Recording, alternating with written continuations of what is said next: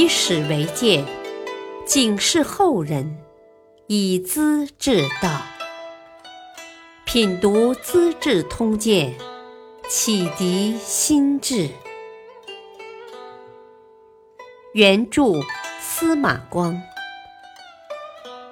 播讲汉乐。王先之蒲州起义。取潼关，皇朝进京。十二岁的唐僖宗做了龙卫，最喜欢和宫廷中的歌舞小儿玩耍。每当高兴起来，随手赏赐就是成百上千万。他哪里知道，唐朝国家自从懿宗以来，连年用兵，再加上奢侈浪费，国库已是日益空虚。少年皇帝身边最宠用的人叫田令孜。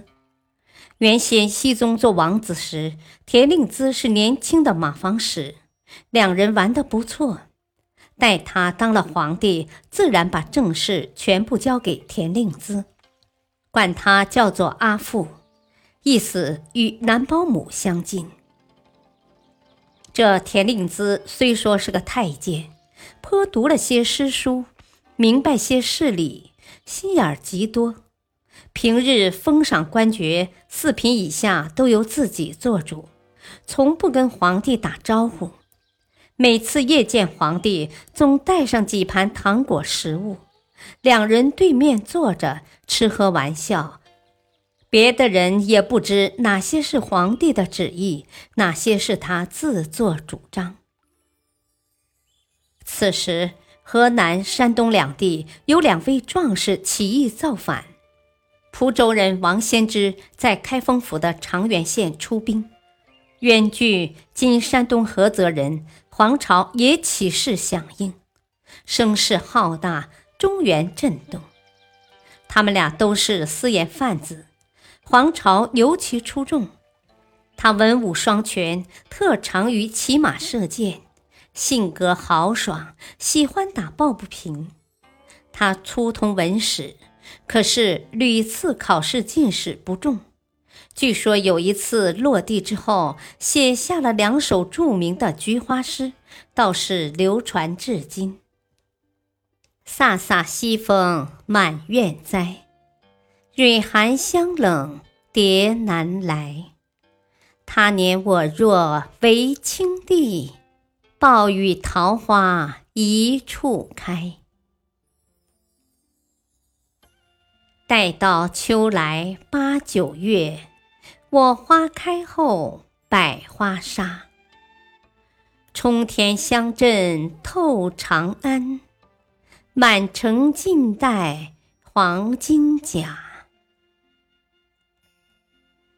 诗中豪气奔放，志向远大。明眼人一看便知，他跟随王先之劫富济贫，横行于黄河中下游一带，被官府逼得走投无路的老百姓纷纷加入，数月之内发展成为浩浩荡荡的起义大军。第二年，朝廷招降，王先知动了念头，准备接受一官半职，可黄巢坚决不干。他说：“ 我们起兵时曾一同发誓要打败官军，横行天下。如今为了个小官儿，竟要投降，这将把将士们放在何处呢？”话没说完，提起拳头给了王先之一顿好揍，连头也打破了。王先之这才改变态度。分给黄巢两千兵力，自领三千，在齐州（今湖北蕲春）分道扬尘，各擎一旗，各自为战。三年后，王先之在齐州黄梅山一带战败身亡。黄巢转战江南，又下广州，在北上江淮之间，直指洛阳。熹宗这小孩子急得六神无主，涕泪交流。田令孜想学唐玄宗出奔蜀中，只因大家不同意，才决定死守潼关。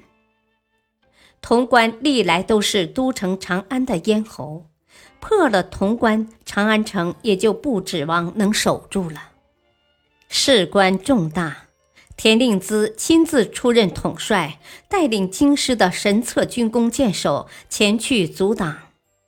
多年来，这神策军在京师之中耀武扬威，神气十足。他们是长安内外有钱人家的子弟，凭着给宦官们送礼拉关系，才在神策营里登记个名字，以图领取丰厚的薪水。是从不进军营去报道的，更别说操练了。平日里穿着漂亮的军服，骑着高头大马，在街市上招摇，却未真的耍刀弄枪。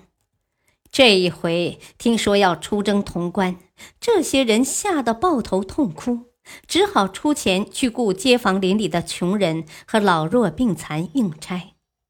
这些人连兵器都扛不动，可皇帝居然还寄予莫大的希望。登上张信门楼，检阅送行。军士们带足了三天的粮米，直抵潼关，搜查附近的山林，抓住百八个村民，强迫他们挑水运柴，准备守关。这时，皇朝的六十万大军陆续开到，满山遍野尽是白色的旗帜。当黄巢本人车驾抵达山脚时，士兵们高呼“万岁”，声震原野。潼关除了大路以外，还有一条小路，平时为了征税不许行人经过，称为禁坑。守军以为黄巢的部队是不会走的，没设守卫。黄巢的大将上让探知这条小路。挥兵攻道，败退的官兵把灌木丛莽全都踏为平地。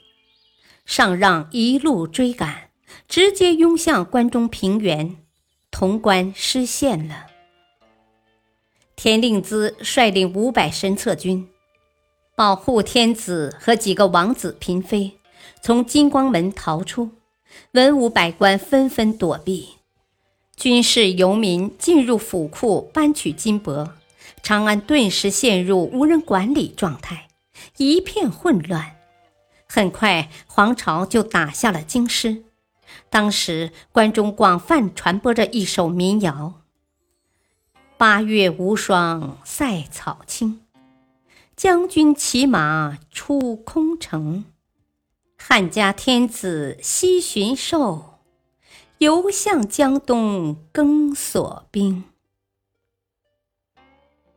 黄巢攻入长安是公元八八零年的年底，因此前两句提到八月，意思不很清楚。后两句当然是说唐僖宗逃入西川，又向江东的高骈下令，要他出兵相继攻打黄巢，还是说中了的。感谢收听，下期播讲据长安国号大齐，狼虎谷英雄陨身。敬请收听，再会。了宰相职位，当初讨好陆延的刘烨心情不安，以同僚身份在盐铁院置酒，向刘瞻道歉。可是刘瞻不久即得暴病死去，人们都认为是刘烨借机放毒害死的，莫不悲痛惋惜。感谢收听，下期播讲王先之蒲州起义，取潼关，皇朝进京。敬请收听，再会。